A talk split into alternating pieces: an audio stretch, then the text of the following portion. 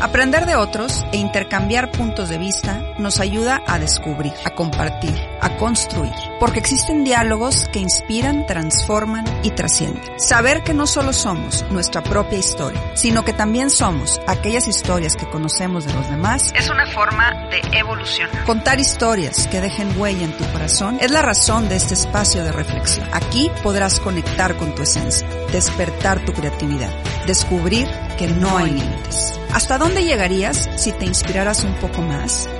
Esa respuesta podemos empezar a descubrirla ahora. Soy Jessica Garza. Te invito a que juntos sintamos y seamos efecto inspiración. Bienvenidos a Efecto Inspiración. El día de hoy los saludo desde el Hospital Zambrano, donde me encuentro con un invitado que literalmente cambia vidas. Les cuento sobre él. Es médico cirujano por el Tecnológico de Monterrey. Tiene residencia en medicina interna, especialidad de cardiología con tratamiento en trasplantes y entrenamiento en intervenciones en Baylor College of Medicine en Houston. Cuenta con grado doctoral con la especialidad en inmunología en la Universidad de Chicago.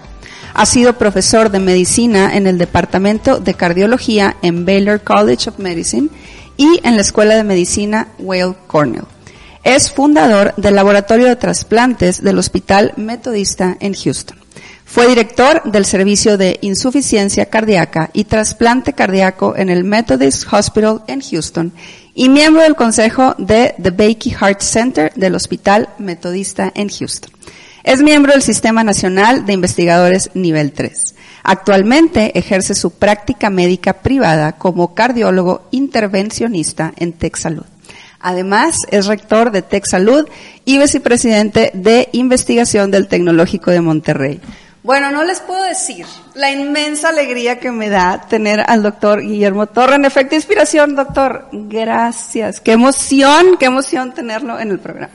Muchas gracias, Jessica. Con mucho gusto. No, eh, yo creo que no deberíamos de haber batallado tanto, pero estoy encantado también de estar aquí contigo. Batallamos Muchas gracias por la introducción. y... Le tengo que decir a toda la gente, me tengo que quejar, que tengo año y medio atrás del doctor, pero bueno, entiendo que ha sido... No, pero sabes que lo que pasa es que tuvimos, acuérdate, este año pasado y Todo el tema de COVID, COVID, claro. fue realmente inusual, muy complicado. Yo lo sé, doctor. Pero bueno, a lo mejor de eso platicaremos. No, estoy feliz. Y les voy a decir dos cosas por las que estoy feliz a toda la gente que nos ve y nos escucha de por qué tengo enfrente de mí a una persona a la que admiro y agradezco profundamente. Y hay dos motivos. El primero es que les tengo que presumir que es mi doctor y es doctor de mi papá. Y el tener la oportunidad de literalmente poner nuestro corazón en sus manos, doctor, ha sido una gran bendición. Esa es la razón número uno. Y la dos es que estoy sumamente agradecida como ciudadana, como mexicana, por todos sus aportes que ha hecho a la medicina y principalmente lo que ha hecho ahora con el COVID. Así que, de verdad, un honor, doctor. Muchas gracias otra vez. Y bueno, empezamos, porque ahora sí, la gente no me quiere escuchar a mí, lo quiere escuchar a él. Y, eh, doctor, yo siempre trato de iniciar las entrevistas de la misma manera, que es preguntándole a mis invitados que me den un poquito de contexto sobre quiénes son, sobre cómo crecieron, sobre cómo fueron esos primeros años de vida, que generalmente son los que van marcando cómo se va, cómo se desenvuelve después nuestra vida. Así que cuéntenos un poquito, denos contexto Sí, de quién es con usted. mucho gusto. Mira, yo nací en Monterrey, en, en una pues en una época en donde Monterrey era una ciudad relativamente chica. Yo hoy tengo 60 años, nací en el 62. Y mis primeros recuerdos de Monterrey, pues era realmente lo que hoy yo te diría para ti sería como un pueblo, ¿verdad? Era una ciudad bastante chica donde yo iba al colegio y cerquita de mi casa teníamos caballos. Me acuerdo que a veces íbamos hasta andar en lo que hoy está completamente poblado a caballo por la ciudad. Entonces me tocó vivir una infancia, más bien no en una ciudad como hoy es Monterrey, pero en una ciudad que iba creciendo, pero era más bien un, un pequeño pueblo. Y eso yo creo que de alguna forma marca un poco la historia.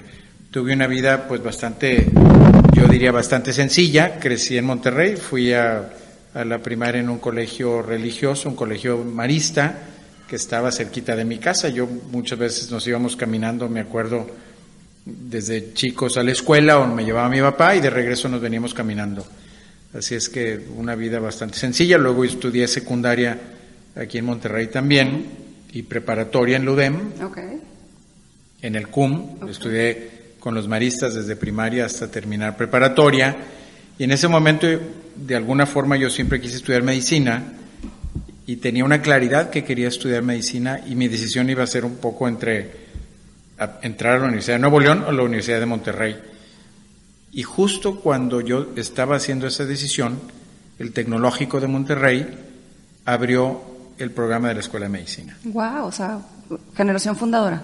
Sí, así me tocó. Entonces abrió la Escuela de Medicina del TEC de Monterrey. Yo tenía un pariente de mi papá que trabajaba en el TEC en esa época. Ok. Y entonces le mandó una nota a mi papá, le dijo, oye, pues el TEC va a abrir medicina.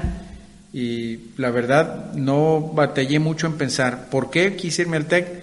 Yo creo que no tengo una explicación. Simplemente el TEC ya en esa época tenía una imagen muy importante en la comunidad. Pues la gente de Monterrey veíamos al TEC como una gran universidad. Obviamente la Universidad de Nuevo León también. La UDEM estaba empezando. Ok. Entonces, yo creo que la historia del TEC a mí de alguna forma me, me enamoró y, y tomé la decisión de entrar al TEC de Monterrey, empezando la escuela de medicina, que podríamos platicar de dificultades y temas, pero pues eso más o menos fue mi historia y mi ¿Y trayectoria. quién iba a decir, doctor, que, que años después usted iba a estar dirigiendo esta, pues esta rama del Tech Salud y, y, y esto que usted inició como, como alumno, después iba a ser el líder, pero ya llegaremos a esa parte. Yo ahorita quisiera preguntarle, usted me dice que tenía muy claro que quería ser doctor desde, desde que estaba eh, terminando de estudiar.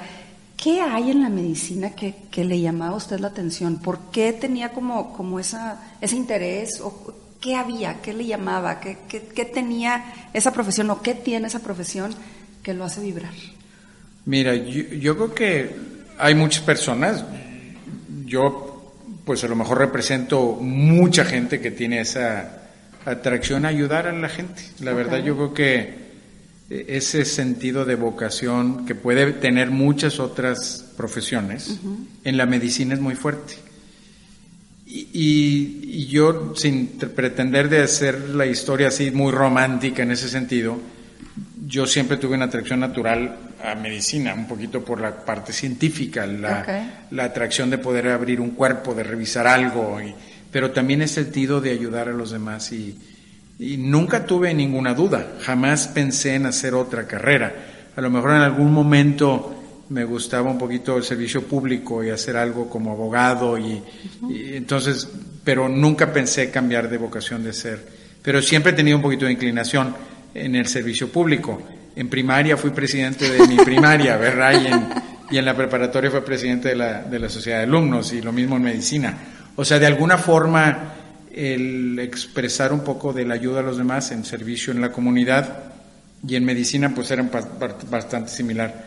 Entonces, se dijera, yo hice una decisión consciente de querer medicina, no. Ok. La verdad fue algo que afortunadamente nunca batallé, tuve una intuición, una pues una vocación, así diría, y, y la verdad pues no me arrepiento porque he disfrutado mucho mi carrera. Pero, pero no hubo una decisión consciente intelectual desde mi punto de vista.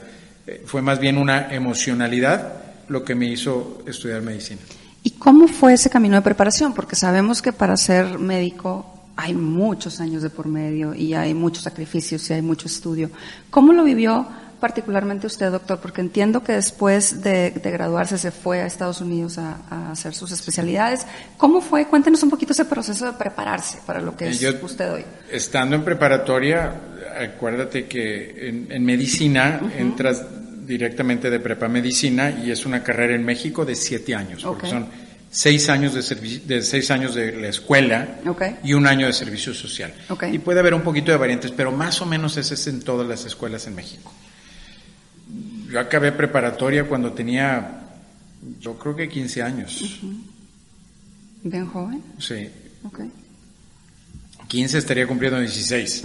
Entonces entré a la carrera de medicina, pues demasiado joven, ¿verdad? Si ahora tú ves a tu hijo, yo 15 años, este muchacho digo, no sabe nada. Pero de alguna forma yo tenía una claridad, yo tenía una idea. Y entrar a medicina en el, en el TEC o en la universidad, pues era una carrera de mucho tiempo. Siempre había momentos en donde dices, oye, ¿qué va a pasar en la carrera? Particularmente en el TEC, fuimos un grupo muy pequeñito. Ok. La primera generación, pues yo te diría más bien, fuimos como que un experimento para el tecnológico. Entonces convivíamos mucho con los directores, con los pocos profesores que había en medicina. Entonces fue una experiencia muy bonita, pero nunca me preocupé por el tiempo que estaba yo estudiando. O sea, jamás tenía ni una presión de, de, terminar. Gracias a Dios, mis papás me, pagaron la carrera. No tuve que hacer ningún esfuerzo adicional más que es mi, mi única responsabilidad era estudiar. No tenía que batallar en nada. Que pues mucha gente tiene que batallar de muchas formas. La verdad, pues yo tuve esa gran bendición.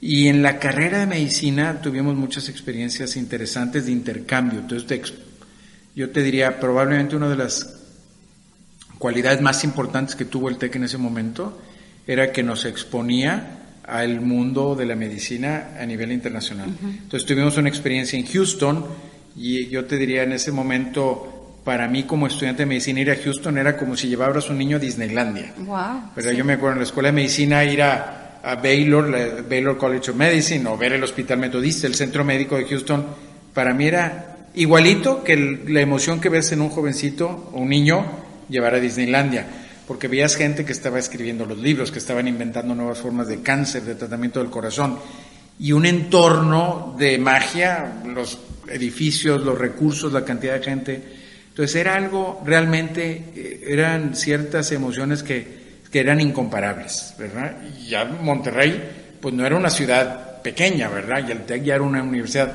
Pero ver la diferencia en ese momento en Estados Unidos, pues la verdad era algo impresionante. Entonces yo desde ahí, desde muy joven, yo te diría, ¿cómo fue mi carrera?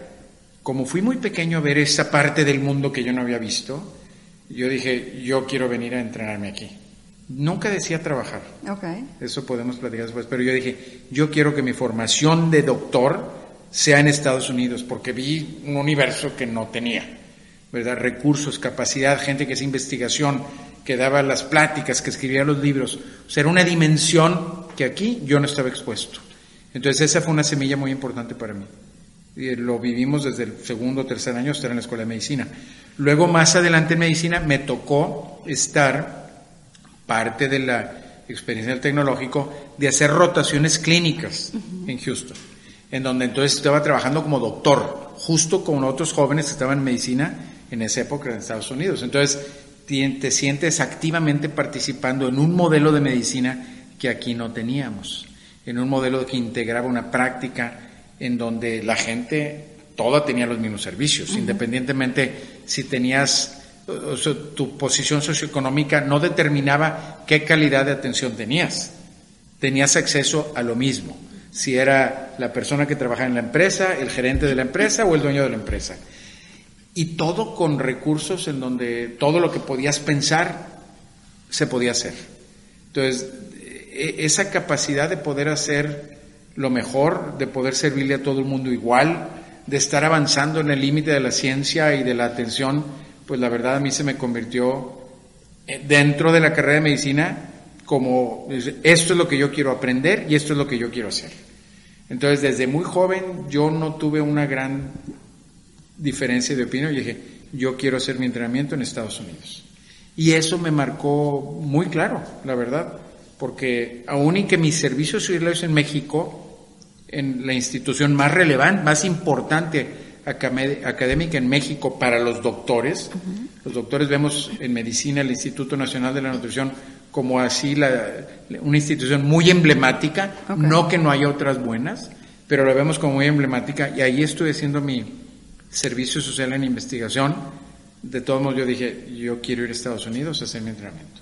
Entonces esa fue mi, mi, mi carrera y, mi tiempo. ¿Y qué pasa después? Porque me dice que no tenía ahí la idea de quedarse a trabajar. Una vez que termina ya su entrenamiento, que ve ese Disneylandia, ¿qué onda? Dice, ¿me quiero quedar en Disneylandia? ¿Cómo fue que ya me quiero quedar a trabajar aquí? ¿Cómo funciona esa parte?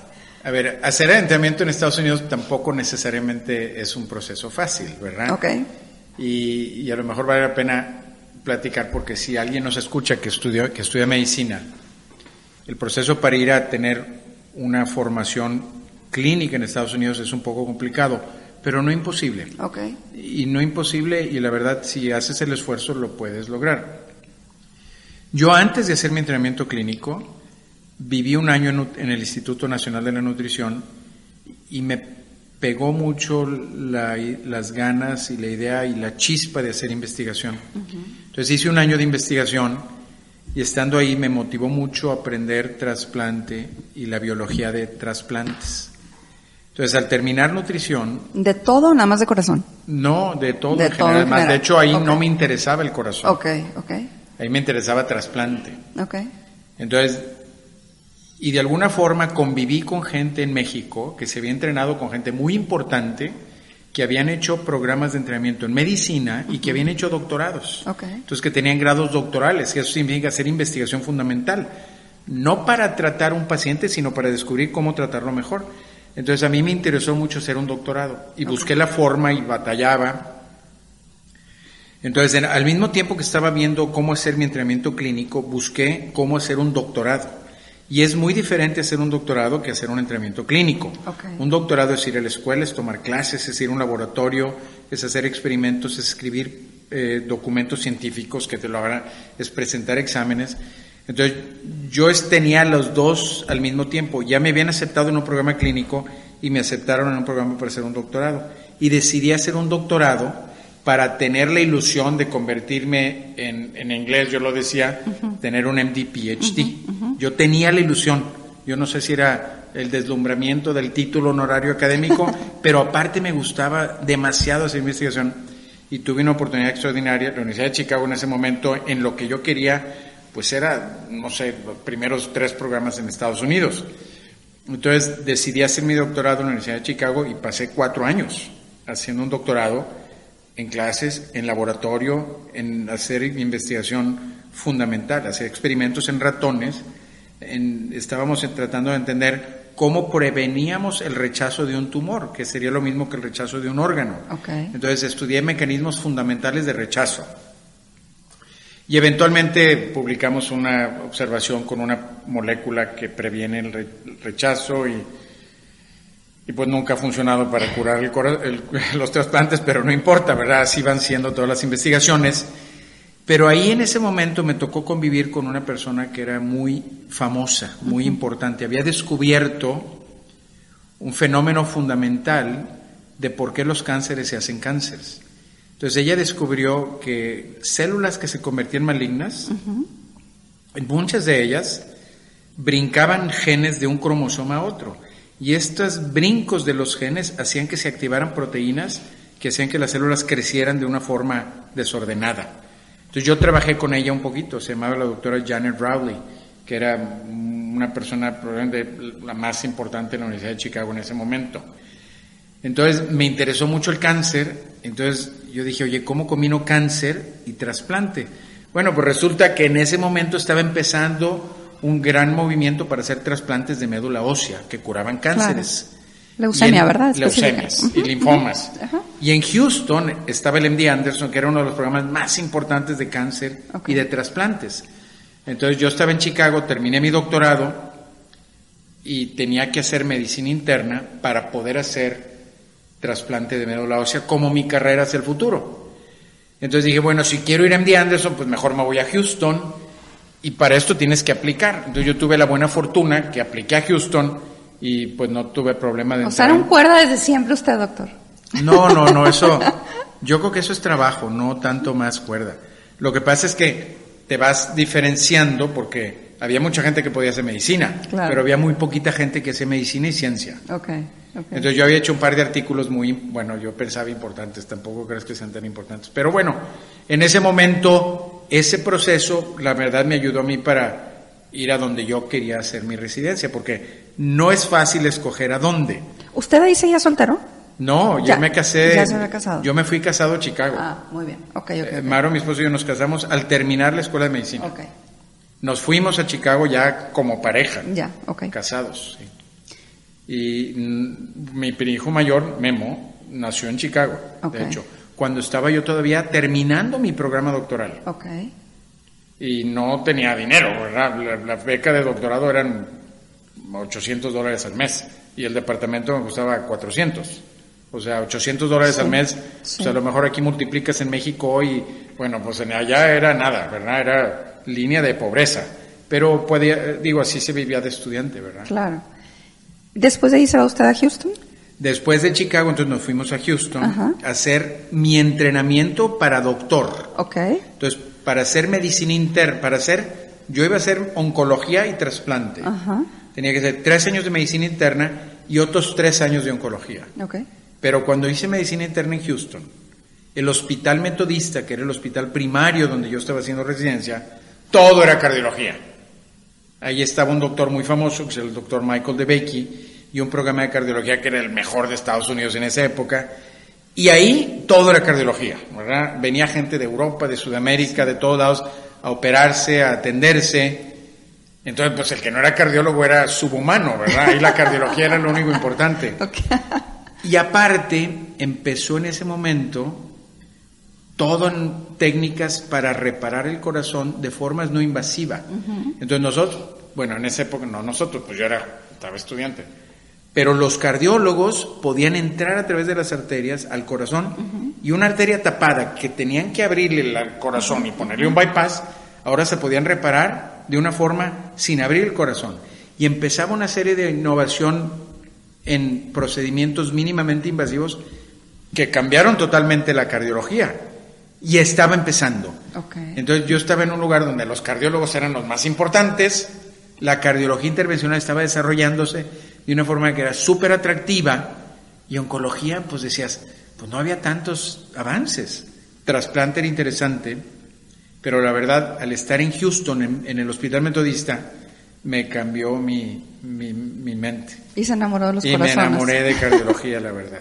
¿Y se quedó después ahí entonces me quedé en, metodista en el hospital en Baylor, terminé medicina interna, hice tres años, hice cardiología con un año en falla cardíaca y trasplante y otro año de intervención. Y mi plan era venir a Monterrey. Okay. O sea, yo, es más, tres meses antes de que terminara mi último año, yo ya tenía una casa rentada, mis hijos ya estaban inscritos en el colegio, ya tenían sus uniformes ya habíamos pintado la casa y me ofrecen un trabajo en Houston. Wow. En ese momento, porque el director del programa de trasplante se fue de Houston a Cleveland a ser director y en, en Houston no había quien dirigiera el programa de trasplante.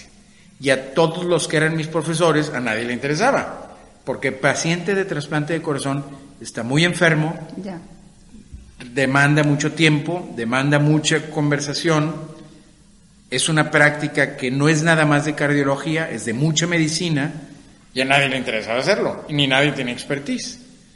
Entonces el, el director de cardiología me habló un día, yo estaba haciendo un procedimiento en la sala de hemodinamia, y me habla y me dice, oye, este Guillermo, en inglés obviamente, me dice, ¿te interesaría tomar este trabajo? hemos decidido toda la facultad que queremos ofrecerte el trabajo. Y pues yo la verdad me emocioné porque fíjate, era una, yo estaba muy joven, me iba a venir. Y me venía contento, no creas que estaba mortificado por venirme, la verdad. Tenía ilusión de volver a México, sin entender qué significaba en muchos factores. Nunca había trabajado aquí, pero tenía ilusión de venir. Pero cuando me ofrecen un trabajo, para mí fue, hazte cuenta, como si lo comparamos análogamente con un deporte, y te dicen, oye, te invito, eres jugador de fútbol, soccer, y te invitan a jugar en el Barcelona. Claro. ¿Verdad? Pues quieres jugar, o en el Real Madrid. Claro. Yo así, yo salíamos, ¿tú crees que pregunté cuánto me iban a pagar? Ni me interesaba. Dijo que sí inmediatamente. Obviamente. bueno, no tan fácil. Porque Maro, mi esposa, pues obviamente... Apenas iba a preguntar por ella. Bueno, a ver, nos fuimos cuando teníamos 23 años o 22 y a lo mejor ahí tendría 31, 32 o sea, ya nos habíamos ido ocho años o nueve, no más, diez años por lo menos. Y entonces ella ya tenía la ilusión de venir. Para ella era más importante la ilusión de volver porque pues había hecho un sacrificio de cambiarse de vida, de familia. Y para mí era mi carrera, ¿verdad? O sea, yo estaba emocionado. Ni pregunté cuánto iba a ganar, ni me interesaba. Me hubieran dicho 20, 30, 40, igual, no me importaba. Porque no era mi objetivo estarme ahí por el dinero, la verdad que dicho sea paso, jamás me he preocupado por el tema. No me quejo, ni, ni me ha ido nada mal. Pero nunca he, nunca, ha sido, nunca he tomado una decisión por dinero. No es su objetivo. Y eso le aconsejo a mucha gente, porque me, he visto gente en mi profesión que toman decisiones por dinero y tienen fracaso profesional. Pero bueno, ese es un tema aparte. Pero entonces ese fue una situación medio complicada porque pues para ella sí era una ilusión grande volver. ¿Y cómo le hizo? En ese momento. ¿Cómo la convenció? No, yo creo que ella veía mucho la ilusión, veía pues la importancia que era para mí y bueno, pues platicamos mucho tiempo y la verdad, eh, Maro siempre me ha apoyado en todas las decisiones, pero no que sea fácil. ¿Y cuántos años se quedaron? Porque ahí teníamos cuatro hijos. Wow. Ya teníamos cuatro hijos. ¿Y cuántos años se quedaron más en Estados Unidos? Treinta. Treinta. A ver. Yo me fui cuando tenía 22 y volví cuando tenía 50. Aquí es a donde yo quería llegar, doctor. Así más o menos. Que- ya que conocemos así to- toda, toda su historia increíble y cómo yo digo que es Dios, habrá gente que cree que es el universo, lo que cada quien crea, pero se le fueron presentando y se le fueron poniendo estas situaciones que usted fue tomando. Y llega el momento de regresar a México. ¿Cómo es que después de 30 años de estar en Disneylandia, de los médicos, de estar en, en- en un lugar donde usted nos dice que, que todo, era- que todo era posible, que había recurso, toma la decisión de voltear a ver nuevamente nuestro país y, y decir, tengo que volver y tengo que aportar y tengo que poner mi grano de arena para que México tenga un poquito de ese Disneylandia. ¿Cómo ha sido la transición? Yo, yo como paciente suya, eh, me acuerdo mucho que cuando, cuando hemos estado en consulta, siempre me dice, es que en Estados Unidos es, es diferente la consulta, allá es súper rápido y aquí es como más larga. Cosas insignificantes a lo mejor, pero desde ahí, desde pequeños detalles de cómo es la consulta hasta cómo es el sistema de salud en el país. ¿Cómo fue para usted esa transición y qué, qué lo llevó a tomar esa decisión de un cambio total de vida? ¿Fue el TEC o, o cómo fue? No, mira, yo creo que es una pregunta importante y obviamente me la he yo he hecho muchas veces y me la sigo haciendo. Pero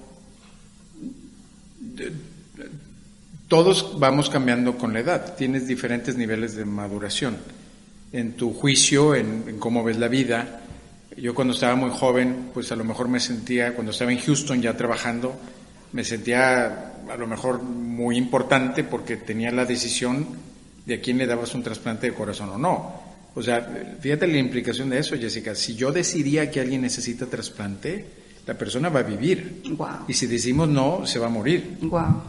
y tenía cierta autoridad ahí de tal forma que, o sea, ese tipo de decisiones. Ahora, pasa el tiempo, yo te digo, la- mi decisión no es dar vida o no quitar vida, es tomar una decisión en base a ciertos criterios, esta estrategia, y hay un comité, pero pues yo te voy a decir sinceramente, yo pocas veces me acuerdo haber hecho una recomendación que no se implementara. Entonces, a lo mejor de muy joven yo sentía que tenía ese poder, ¿verdad? Y pues te da, pues te da- es, es ego, es satisfacción, son Claro. muchas cosas, ¿verdad? Pero con el tiempo te das cuenta que la verdad, pues simplemente estás haciendo, como a lo mejor muy retórica, pues es un trabajo, es una forma, y ese trabajo tan importante y tan poderoso que sea, también se convierte un poco una rutina, ¿verdad? Como todo lo que hacemos en la vida, si lo haces una y otra vez y otra vez, por más complicado que sea, pues es tu trabajo. Entonces yo hacía mi trabajo y lo hacía muy bien, y tenía investigación y lo hacía muy bien, y me invitaban a todo el mundo y daba pláticas y todo esto, ¿verdad? Entonces estaba en una posición extremadamente cómoda, la verdad, económicamente, profesionalmente y, y socialmente, porque el trabajo que yo tenía tenía mucha visibilidad y atendía a mucha gente muy importante y pues la gente piensa que le salva la vida y bueno, pues eh, todo lo que tú quieras. Pero yo sí me hice una pregunta muchas veces. Me dice, oye, cuando llegue a cumplir 70 años, que estoy lejos todavía de los 70, y volteo en mi vida y digo, a ver, acepté una vida de bastante comodidad, no me arrepentiré de no haber tratado de ser o construir para algo en México, porque todo esto que te digo en Estados Unidos es muy fácil. Y llegó el- llegaba un momento que hay mucha gente que puede hacer lo mismo que yo hacía en Estados Unidos. O sea, en Estados Unidos había mucha gente como yo. En el programa de cardiología que yo estaba, había otros 15 doctores, cada uno en su área, que eran importantes y daban lectures y tenían investigación. Y, o sea, yo era uno de un grupo, ¿verdad? Y en el área de trasplante hoy hay 17, ¿verdad? Yo empecé en un momento donde no había mucha gente. Okay. Pero en mi grupo de cardiología siempre he tenido gente y colaborando con gente que eran más relevantes de lo que yo me sentía que era. Entonces, en Estados Unidos es un país en donde hay tantos recursos, hay tanta preparación y hay tanta gente que tiene eso que, que tu rol particular, por más importante que te sientas, es una muy pequeñita contribución. Pero yo te digo, estaba personalmente encantado, pero a fin de cuentas, yo sí pensé, o sea, yo lo que hago hoy aquí, estando en Estados Unidos, lo pueden hacer otros, sin lugar a duda, por más importante que yo por aunque yo le diera un sabor latino a lo que yo hacía que era diferente. Hay gente que lo puede hacer igual de, y dicho y hecho, eso ha pasado. El programa donde yo estoy ha crecido, tiene más gente, y no pasa nada que no esté Memo Torre, ¿verdad? Yo pensaba en un momento dado que, me, que era indispensable, la verdad no lo somos. Entonces, esa era una realidad que la vas viendo en el tiempo.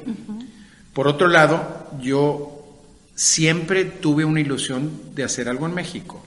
Y a pesar de que estuve 30 años fuera, yo venía a Monterrey, estaba cerca de la escuela, de la universidad, cualquier tema trataba de participar. Tenía estudiantes de México toda la vida en Estados Unidos. Y tuve la oportunidad también de atender al que era el presidente del tecnológico en esa época, al rector, y también atender al presidente del consejo del TEC. Y en conversaciones salían las pláticas de que tenían interés de hacer más temas en salud, de hacer algo relevante. Y yo pensé, y oye, a mí me interesa también hacer algo importante en México. Entonces la gente dice a veces, ay, te reclutaron. Yo no creo que nadie me reclutó. Yo creo que yo tenía una ilusión y la sigo teniendo, y mi ilusión se empató con la visión que tenía el TEC en ese momento. Y entonces yo me vine muy contento de hacer un trabajo aquí que sigo haciendo. Esto que yo te digo, yo se lo digo a la gente que trato de traer a Monterrey. Porque ahora en el trabajo que hago trato de reclutar a gente de muchos lugares. Claro. Trato de traer más gente que estuvo como yo, traigo traer gente que está en Europa o en Sudamérica. Y yo les digo, no es reclutarte a hacer un trabajo, es si lo que estamos haciendo en el TEC se empata con tu visión de vida, maravilloso. Porque no me interesa reclutar a alguien que venga a hacer un trabajo. Me interesa a alguien que pueda aquí a construir su sueño de vida, que es lo que yo hice. O sea, yo sí volví al TEC y volví en donde pude entrar a una organización en donde lo que yo tenía de sueño de vida lo he podido hacer. Entonces, ¿por qué me vine? Yo te más bien te diría entonces, porque sí llegué a un momento en donde tenía mucha satisfacción. O sea, yo sinceramente sí te digo, me vine en un momento que estaba en el pico de mi carrera profesional. Claro. Pero he aprovechado esa imagen, esa posición que tenía para poder aquí construir y poder influir en crear un modelo de práctica, de investigación y de aspiración para jóvenes que pueda cambiar un poquito el entorno. No, bueno. La verdad, eso es. Wow. Eso te diría, ¿por qué me vine? Esa es la respuesta. Ven porque lo admiro a este señor. La verdad es que eh, me deja, doctor, muy, muy emocionada con esto que escucho. Porque otra vez lo, lo, lo repito, yo he tenido la fortuna de conocerlo a usted como doctor eh, y he tenido la fortuna de ver su profesionalismo. Pero ahorita que lo escucho, escucho también al ser humano y me encanta cómo habla de ese sueño de vida y cómo lo empata con esa profesión. Y quiero contar una anécdota que, que yo creo que usted no se va a acordar, pero cuando a mí eh, usted me detecta que tengo miocarditis, voy a, su consultorio, me acuerdo perfecto, le digo, doctor, es que como que me, me duele aquí, ya era doctor de mi papá. Total, me manda a hacer estudios, horribles por cierto los estudios, pero eh, ya cuando llegan los resultados, nunca jamás se me va a olvidar que le mandé yo un WhatsApp y le dije, doctor, ya están los resultados las palomitas de visto y dije, ay, yo no creo que el doctor con todas sus ocupaciones me vaya a hacer caso. Pues yo creo que pasó media hora, una hora y sonó mi teléfono y era usted.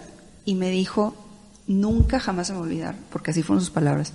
A ver, Jessica, quiero que entiendas que no estás loca, que sí tu dolor es real y que sí tienes algo y que ya me explicó usted todo, todo lo que tenía.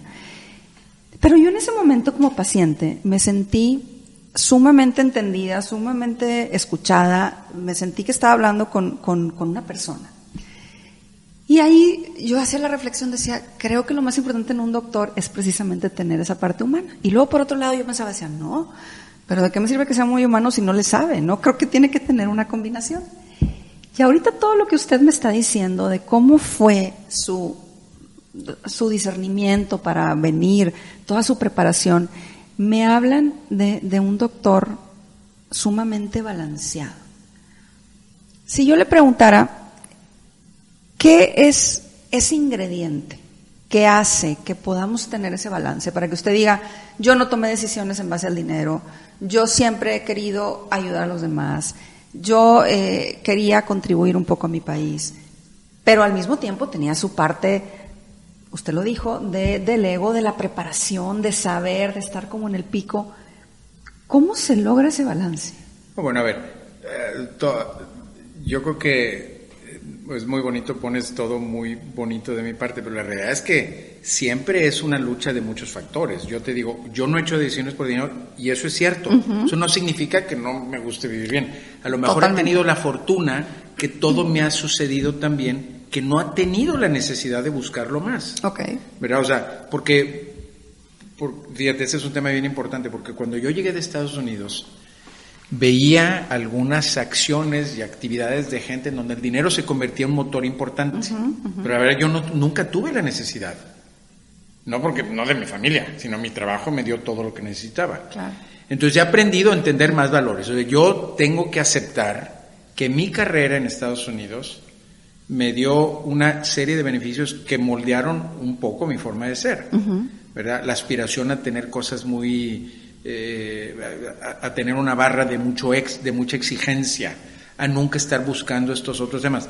Eso no quiere decir que, que yo vea con algo negativo cuando alguien le mueve un poquito la balanza por otro lado. No, o sea, sí es importante poner eso en escena. Pero en la trayectoria que yo he tenido, yo sí te diría, pues casi te digo, la verdad, si yo tomaría acciones diferentes, pues a lo mejor no estuviera cumpliendo con la misión que debo de tener, porque he tenido, pues la verdad suena medio retórico, pues a lo mejor yo he tenido pues muchas de estas bendiciones, pues pues debo de usarlas y reproducirlas. Claro. ¿Verdad? O sea, yo no tuve que trabajar en la escuela de medicina, ¿verdad? Fui a Estados Unidos y pude hacer mi carrera sin muchos obstáculos. Tuve una actividad profesional en donde en mi actividad profesional tuve una remuneración económica muy buena. Entonces, no he tenido que a lo mejor mi obstáculo más importante es haber podido tener esa competencia para poder entrar en ese sistema, ¿verdad? Porque tampoco lo que yo te digo es, eh, es sin igual en Estados Unidos, pues es la norma en Estados Unidos, la verdad. Por eso tanto hay desarrollo científico, académico, porque la gente no tiene que estarse preocupando por cosas tan básicas. Aquí es diferente. Yo cuando alguien tiene una carrera en México exitosa, profesional y académica, yo aplaudo. Y eso es lo que yo quiero lograr aquí con la gente, que puedan desarrollarse porque es muy adverso el ambiente. Claro. Entonces yo viví en un ambiente bastante, bastante fácil. No tenía, o sea, yo más bien digo, si no hubiera logrado lo que hice, pues algo malo hubiera estado en mí, la verdad, porque tuve bastantes, eh, una, unas condiciones muy favorables. Pero ¿cómo logras el balance? Yo te diría, pues esta conversación la estamos teniendo cuando tengo 60 años, no es lo mismo cuando, tenga, cuando tenía 35, 40. Yo creo que cuando volteas y ves la historia, y yo lo, lo trato de usar como un ejemplo para, yo tengo muchos jóvenes que están conmigo, estudiantes, residentes, fellows que están de cardiología en formación. Yo veo que tener objetivos claros en la vida y tienes que entender que va a haber momentos en donde algunas fuerzas te empujan más de otro lado, pero si tienes una, una una misión, una, un, objetivo claro y tú tienes cierta integridad y, humildad para aceptar errores, pues la vida de todas formas te vas, te vas acomodando y lo vas desarrollando. Yo creo que es muy importante tener paz en tu vida. Okay. ¿Cómo logras paz? Cada quien es diferente. Pero hay gente que nunca logra paz y no es un tema de dinero. Y eso es cierto. Y yo tengo miles de ejemplos. Y hay gente que logra paz con diferentes niveles de exigencia, ¿verdad? Yo no tendría paz si no hubiera hecho lo que hice. Yo a lo mejor tengo todavía en algunos momentos no tengo tanta paz porque quiero más en una cosa o en otra. Pero buscar esa armonía que yo le diría paz tiene que ver con, con que tengas resueltas tus necesidades básicas. ¿Y qué son? Pues si tú tienes una familia, quieres que tu familia esté bien, quieres que tus hijos estén en una buena escuela, que no les falte nada. No necesitan estar en la escuela más cara del mundo, pero sí necesitan estar en la escuela que a ti te dé esa satisfacción. Necesitas tener tu, tu casa, tu vida asegurada, no, no tener que tener la preocupación si vas a tener eh, buena seguridad médica o atención. Entonces, las necesidades básicas necesitan estar cubiertas. Necesitas tener paz en tus relaciones emocionales. Si vives en una vida con mucho conflicto personal, en el trabajo, en tu, con tu pareja o con tus hijos o tus padres, pues no puedes florecer. Entonces, para poder tener una vida de éxito profesional, yo no creo que es factible tenerla cuando hay muchos elementos de tu vida que están en desorden. Entonces me dices, a ver, ¿qué digo yo de éxito sin ponerme muy filosófico? Pues tienes que tener satisfechas tus necesidades básicas, tienes que tener paz en tus relaciones, tienes que tener una guía clara de los objetivos y ver qué puedes y qué no puedes alcanzar. Y yo creo que eso te da una paz y una tranquilidad. Yo estoy en un momento ahorita en mi vida de mucha paz y me permite hacer cosas que espero que puedan ser importantes hacia el futuro. No, bueno, sin duda. Sin duda, de pero, hecho. Pero eso yo creo que es muy importante. Y, y, esa importancia de la que usted habla, usted la replica con sus alumnos, doctor, porque hoy tiene eh, pues la responsabilidad de dirigir lo que es el sistema TechSalud, es usted el rector del TechSalud, donde en, en, muchas ocasiones, y lo vimos con, con el COVID, y, y, ahorita hablaremos de eso, usted movió la aguja en, en, ciertos temas muy importantes a nivel nacional, pero todos los días es usted una inspiración para la gente que está a su alrededor, para la gente que está estudiando, que quiere ser doctores, para las personas que trabajan a su alrededor, para sus colegas. ¿Cómo maneja usted esa responsabilidad ¿Y cómo trata de pasar como todos estos conocimientos? Porque usted ahorita me dice, ya tengo 60 años, ¿no? A lo mejor cuando, cuando estaba más joven no, no tenía yo eh, tan claro. ¿Cómo, lo, cómo, ¿Cómo le hace usted para pasar esa claridad que hoy tiene a sus alumnos, a sus colegas, a la gente que trabaja con usted? ¿Cómo maneja esa responsabilidad? No, bueno, a ver, primero, yo no estoy pensando todos los días de mi vida que soy ninguna cosa especial. Sí me doy cuenta de la responsabilidad que tengo por la organización que represento y cómo la gente a veces me ve a mí. Pero también me doy cuenta que yo así veía a la gente. Yo te platiqué cuando fui a Estados Unidos y cuando me quedé a trabajar, pues veía a la gente como que si fueran intocables, ¿verdad? Y al final del día, pues todos somos iguales, ¿verdad? Y es una cuestión de tiempo. O sea, no, pero eso te tardas tiempo en verlo, ¿verdad? Entonces yo hoy tengo esa claridad, ¿verdad? No me siento tan importante, pero sí sé que tengo una posición que represento una institución que es muy importante, que es diferente a yo como persona sentirme muy importante y tienes que tener un poquito de balance, ¿verdad? Mi esposa siempre me, me pone en orden en el tema y es, eso es importante.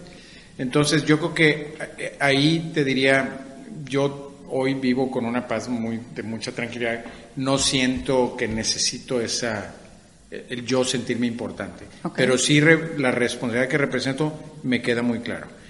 Y en ese sentido, ¿qué es lo pues yo hago mi vida como la trato de hacer normalmente y me gusta estar con los jóvenes, me gusta tener en el consultorio a los residentes y pasar visita con estudiantes. Y, es una forma en que yo transmito lo que hago. Y esa convivencia es lo que te da un poco un ambiente alrededor. Yo me doy cuenta, la gente a lo mejor conmigo se comporta un poco diferente y, y yo represento una forma de ser que ellos van aprendiendo y van aprendiendo de cómo, pero esos jóvenes que están conmigo luego se comportan igual con otro, entonces vas generando una cadenita de un efecto. Y por ejemplo, en la parte del hospital, pues ven mi exigencia, yo no acepto, y muchas veces lo digo y a veces se me salen los comentarios, no acepto metas mediocres, o sea, yo quiero buscar lo mejor y mi meta no está alrededor de las barreras de este lugar. O sea, cuando vemos temas de práctica, temas de investigación, yo desde que he llegado aquí he dicho, a ver, para mí la meta es una meta internacional y, y con las mejores aspiraciones. Yo no veo, no me pongo metas locales, ni me admiro de las cosas locales. No que no aplaudo los progresos, pero yo realmente eh, cuando ponemos una meta en el trabajo, en investigación o en aspiraciones, estoy tratando de buscar realmente metas que sean metas de una, de, que puedan ser aplaudidas en ese sentido en una forma internacional. O sea, yo creo que a lo mejor parte de lo que puedo contribuir aquí es exigirme a mí y a los demás con una meta que no es una meta de un estándar eh, subóptimo. No, y, me ha tocado. No, no poner calificativos. Me ha tocado cuando, otra vez en consulta, a ver, ¿qué tiene? Y esto y lo otro. Entonces está ahí el, doctor que está estudiando muy atento. Entonces, esa manera, me encanta su humildad, doctor, porque la verdad es que eh, habla de, una persona que está con los pies bien puestos sobre la tierra, pero yo sí me atrevo a decir que usted ha hecho contribuciones sumamente importantes, al menos a nivel personal. En mi familia yo sí le puedo decir que, que, ha hecho una, una, gran diferencia, pero hay algo que, que a mí siempre me ha llamado la atención de la profesión médica y hoy que lo tengo enfrente se lo quiero preguntar. Ustedes están muy acostumbrados o de alguna manera saben lo que significa salvar vidas. Usted hablaba ahorita de los trasplantes, hablaba de, de, todo este tema de las cirugías, de todo lo que ustedes hacen. Sin embargo, también están muy de cerca con la muerte, porque también les toca eh, pues lidiar con, con, pacientes que a lo mejor eh, pues no, no, no, no, se, no, no se salvan, ¿no? Eh, ¿cómo, ¿Cómo logran ustedes estar como en, en, esa línea de poder lidiar todos los días sí. con la vida y con la muerte? ¿Cómo, ¿Cómo lo logran? ¿Tienen algún entrenamiento psicológico? ¿Ya se acostumbran? ¿Cómo le haces como para desconectar los sentimientos de decir, pues sí, se murió, no se murió? ¿Cómo, cómo es esa parte? Mira, yo nunca he compartido la idea de que hay que desconectar los sentimientos. Okay. O sea, la, hay gente excelente. en medicina que dice tienes que separarte. Yo no convivo con esa idea, okay. yo creo que no es correcto. Es más, yo creo que si a lo mejor algo hacía yo diferente que mis colegas americanos era eso. Okay. O sea, yo nunca he visto un paciente como un paciente. Y no es por algo que yo creo que es mi naturaleza, la verdad. Uh -huh. Tampoco creo que yo haya hecho algo extraordinario para hacerlo. Pero yo creo que eso es una parte importante de la medicina. El, el tener empatía con el dolor del otro, el entender a la persona no solamente el problema médico. Y ahora hay una gran tendencia hoy en la medicina, ciertamente en Estados Unidos es dramático. No hay pacientes, hay enfermedades y hay órganos y, y eso es una realidad que a mí se me hace que está en deterioro de la práctica de la profesión. Yo te diría, yo creo que la cualidad más importante de medicina es, es tener empatía, es aprender a vivir del dolor y de la alegría y, y no creerte que tú eres el, la persona que da o quita la vida. Eh, ahora este fin de semana estuve en Estados Unidos trabajando porque de vez en cuando voy para mantener mi licencia y mis privilegios y me tocó atender a un paciente que estaba gravemente enfermo, que falleció. Y yo tuve que tomar la decisión de no ponerlo en un aparato que podía mantenerle la vida.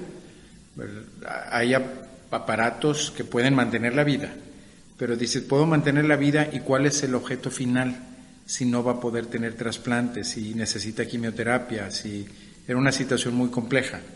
Pero el tomar la decisión que no le pude poner un aparato, que ahí había la opción de ponerle el aparato, la paciente falleció a las 12 horas. Entonces, el tomar esa decisión es una decisión que yo sé que iba a impactar a que iba a morir a la brevedad.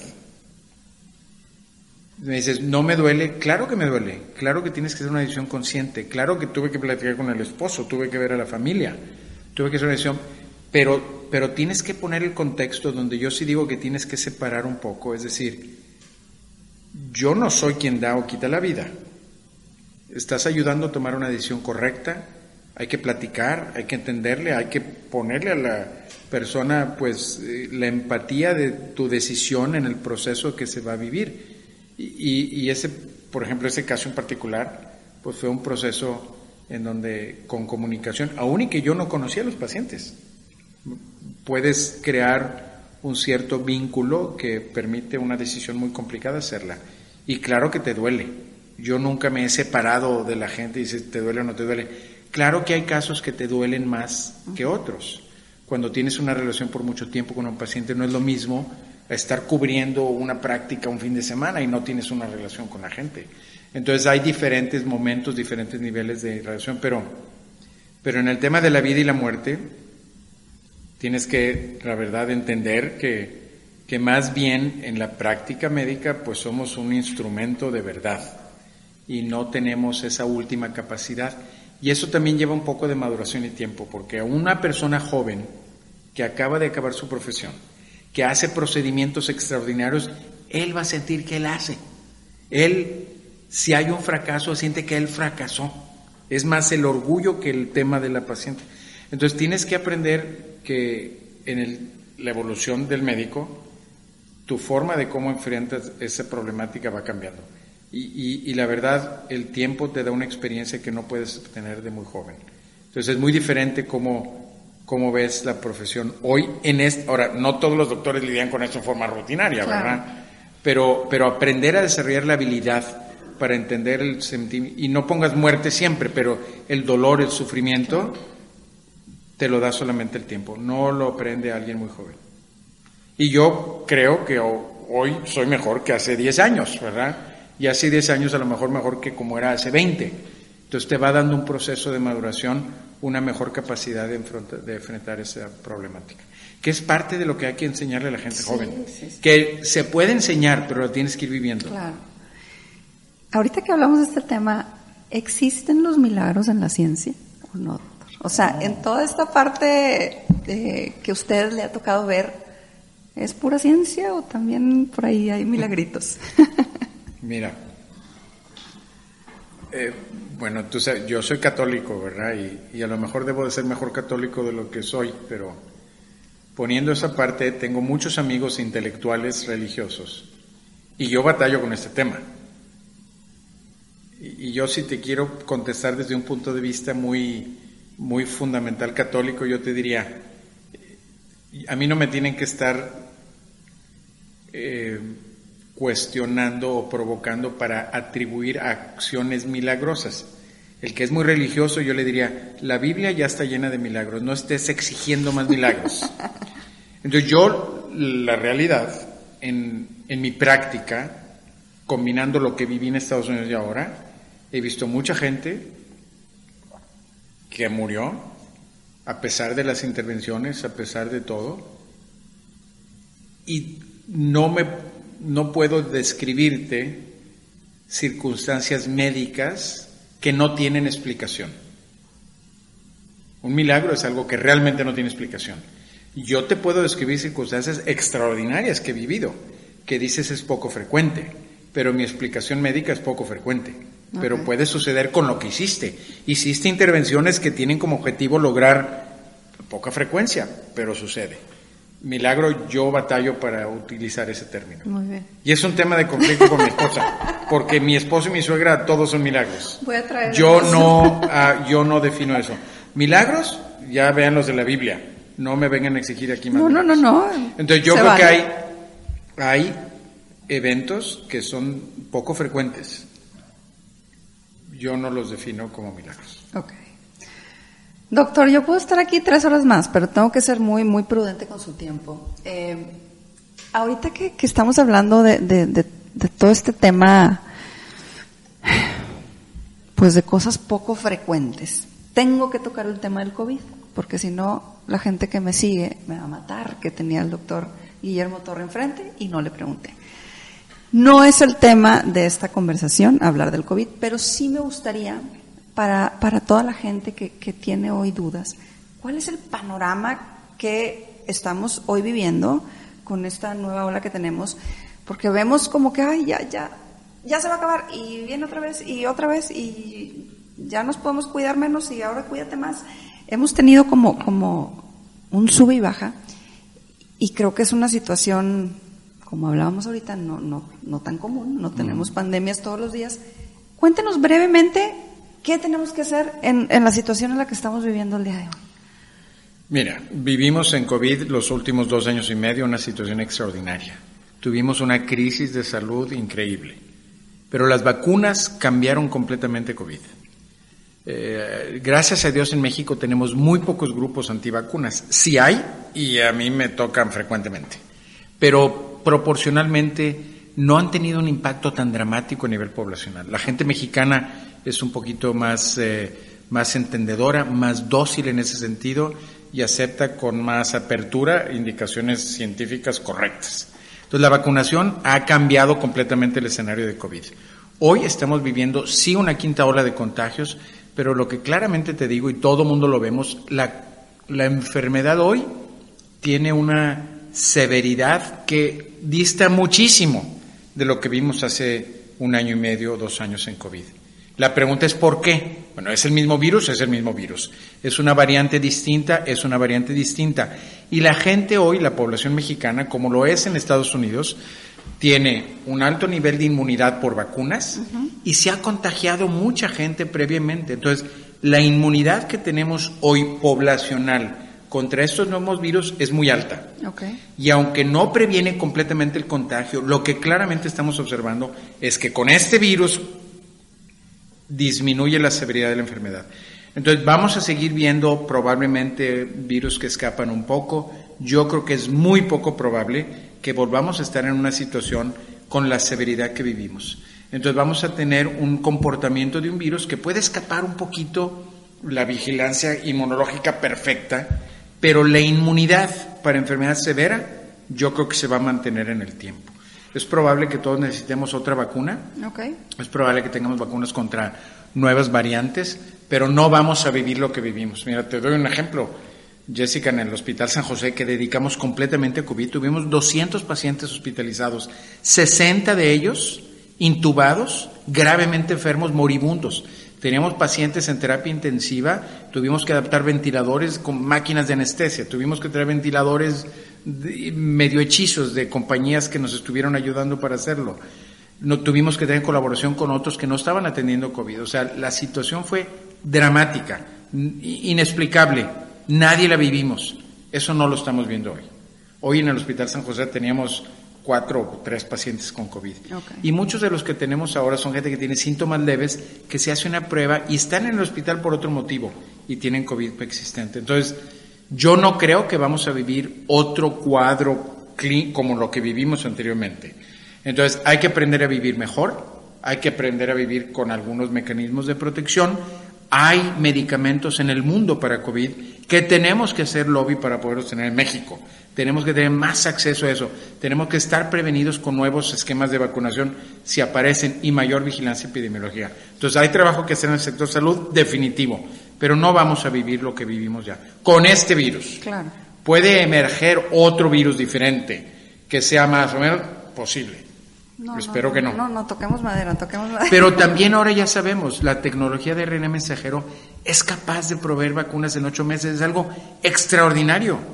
O sea, la gente a veces no se da la magnitud de la importancia de la vacuna del RNA mensajero. Fue, es un parteaguas en enfermedades infecto-contagiosas para el resto de nuestra vida. Claro.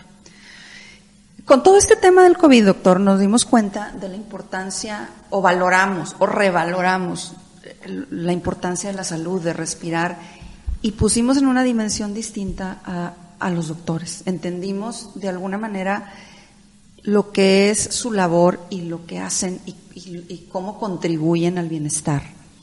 Si usted tuviera una varita mágica y pudiera hacerle así para cambiar algo del sistema de salud en México y de cómo son tratados y vistos los doctores en México, ¿qué haría para, para cambiarlo?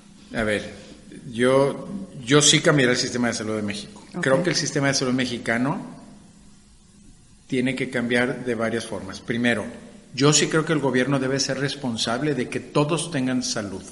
Yo sí creo en la universalidad. Lo que no creo es que en el que el gobierno tenga que ser el proveedor. Okay. La, problemática que tenemos en México es que el gobierno asegura y es el proveedor. Entonces no hay competencia. Yo creo que la competencia es extraordinariamente sana. Ni hay portabilidad, ni el paciente puede elegir. Yo creo que tenemos que tener un modelo en donde el gobierno asegure la universalidad, que le permita al paciente elegir y que tenga opciones de diferentes proveedores para que entre ellos tengan competencia y mejore la calidad de la atención. Imagínate que no hubiera más que una tienda de autoservicio en todo México. Nunca se estuviera peleando una Soriana contra eh, Aurrera o contra eh, ya no me sé las otras. Eh, yo no, voy al súper mucho, tengo, tengo un, sesgo, importante, pero la competencia mejora la calidad de los productos. La competencia hace que tengas mejor atención al cliente. Y hoy en el sector salud mexicano no tenemos competencia, no tenemos portabilidad. Yo creo que el gobierno, en mi opinión, debería de abrir más oportunidades para que hubiera portabilidad de los servicios y para que hubiera competencia en el servicio, para que la calidad de la atención mejorara. Entonces, veníamos históricamente con un movimiento que era así. El Seguro Popular eso hacía. Aseguraba universalidad, le permitía al asegurado llevar con su seguro una, una oportunidad de tener servicios en muchos sectores, en el sector público, en el privado, que le atienda el que mejor puede servirle. Yo creo que eso es lo que yo cambiaría si tuviera una varita mágica. Hacía seguro universal a todos, les permitiría portabilidad y permitiría que se usara en el mejor postor, público o privado. ¿Y está usted luchando por eso? Está, eh, Mira, eh, yo creo que este gobierno no va a permitir un cambio radical en los siguientes dos años. Luchar es decir que, ¿hablo del tema? Sí. ¿Hemos luchado internamente para que en el Estado lo hagamos? Sí. Y hemos hecho cosas. Hemos tenido contratos públicos, teníamos un gran interés de trabajar en el Seguro Popular. Estamos acercándonos con diferentes formas de atención en el Estado de Nuevo León. Participamos con el Estado, pero a nivel federal ha sido muy difícil. Yo tengo la ilusión, la ilusión que con un nuevo gobierno independientemente del partido que sea, puede haber reformas que vayan en ese sentido. Yo no creo que es un tema morena, no morena, o PRI o no PRI. Yo creo que es un tema de poner en una plataforma una discusión de cómo asegurar la universalidad de atención en el país. Espero, esperemos. yo creo que eso, todos estamos de acuerdo. Yo estoy de acuerdo con el presidente. Yo creo que hay que tener seguro que sea universal. Lo que no estoy de acuerdo es que exista un solo proveedor. Sí, esperemos, esperemos que se dé. Ya para cerrar, eh, quisiera cerrar nada más volviendo al doctor Guillermo Torre. Ya la gente, ya hablé del COVID, ya el doctor dijo cómo está la situación, ya hablamos de, temas de, de, salud pública, pero yo quiero, para cerrar, regresar al doctor Guillermo Torre. ¿Qué es lo que más le gusta hacer de Memo Torre, ¿qué es lo que más le gusta de usted? Yo sé que usted es muy humilde y que ha dicho que no es lo máximo, pero. ¿qué es lo que más disfruta de ser Guillermo Torre? Yo creo que la oportunidad de influir en tanta gente de una forma positiva a través de mi práctica y a través de la posición que tengo en el TEC. Yo no creo que estuviera igualmente feliz si no hubiera tenido el trabajo que tengo en el TEC. Es más, yo te digo de antemano, jamás me hubiera venido a trabajar en Monterrey solamente a practicar como doctor. Entonces, si me dices, ¿qué es lo que más me gusta de mi vida en ese sentido profesional? Pues esta posibilidad de influir con tanta gente, sí a través de la práctica, porque es parte de lo que yo soy, obviamente, y te da una satisfacción muy importante, pero a través de todo lo que puedo hacer en el TEC para influenciar a mucha gente. Y esa manera de influenciar es precisamente la manera en la que usted salva vidas aunque diga que no. Y es la manera en la que usted inspira a toda la gente que está a su alrededor. Doctor, de verdad, gracias. Ha sido un privilegio para mí poder estar hoy aquí en este hospital sentada con usted, escuchándolo, aprendiendo de todo lo que nos platica, de todo lo que nos dice, su historia de vida, sin duda es efecto inspiración. De verdad, gracias por haberme regalado este tiempo, pero antes de que se me vaya, déjenme decirle que yo al final hago una dinámica con todos mis invitados donde les doy una serie de palabras y les pido que la primera palabra que venga a su mente me la digan. Ok. ¿Está listo? Listo. Empezamos. Medicina. Eh, compasión. Entrega. Dedicación. Salud. Bienestar. Valentía. Mm, eh, atrevimiento. Felicidad. Paz. Éxito. Alegría. Efecto inspiración. Efecto inspiración. ¿Qué le viene a la mente cuando decimos efecto inspiración? logros. Transformación.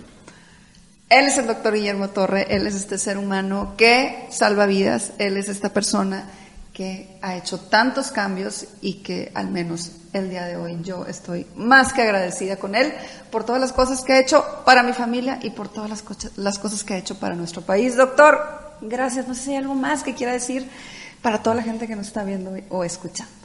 No, pues muchas gracias, Jessica. Yo a lo mejor como mensaje final, yo diría, todos tenemos una historia de vida y, yo sí lo que creo es que cada quien tenemos también una serie de talentos y, y yo sí pienso que la autoevaluación de cada persona está definida por cuáles son esta cantidad de talentos que tienes y cómo los vas a usar.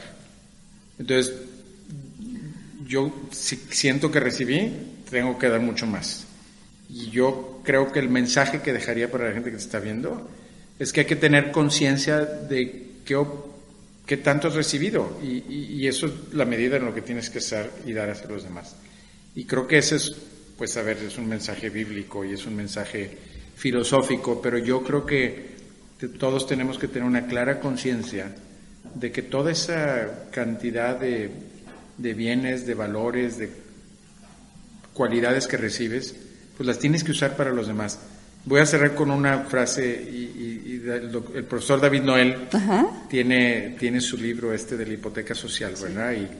Y, entonces él, él, siempre dice que tenemos que pagar esta hipoteca social y es una forma de decir esto que yo que ahorita tú y yo hemos platicado. Yo creo que quien tanto recibe tiene que dar más. Y entonces yo no siento, no quiero sentirme que tengo ninguna cualidad adicional a la de los otros. Simplemente, si realmente he recibido ciertas cualidades o valores o bendiciones, pues tengo que utilizarlas para el bien. Y, si no las usaría, más que decir algo extraordinario, pues la verdad debería de ponerme una mala calificación en la vida. Entonces espero que mi calificación al final sea no mala y sea buena.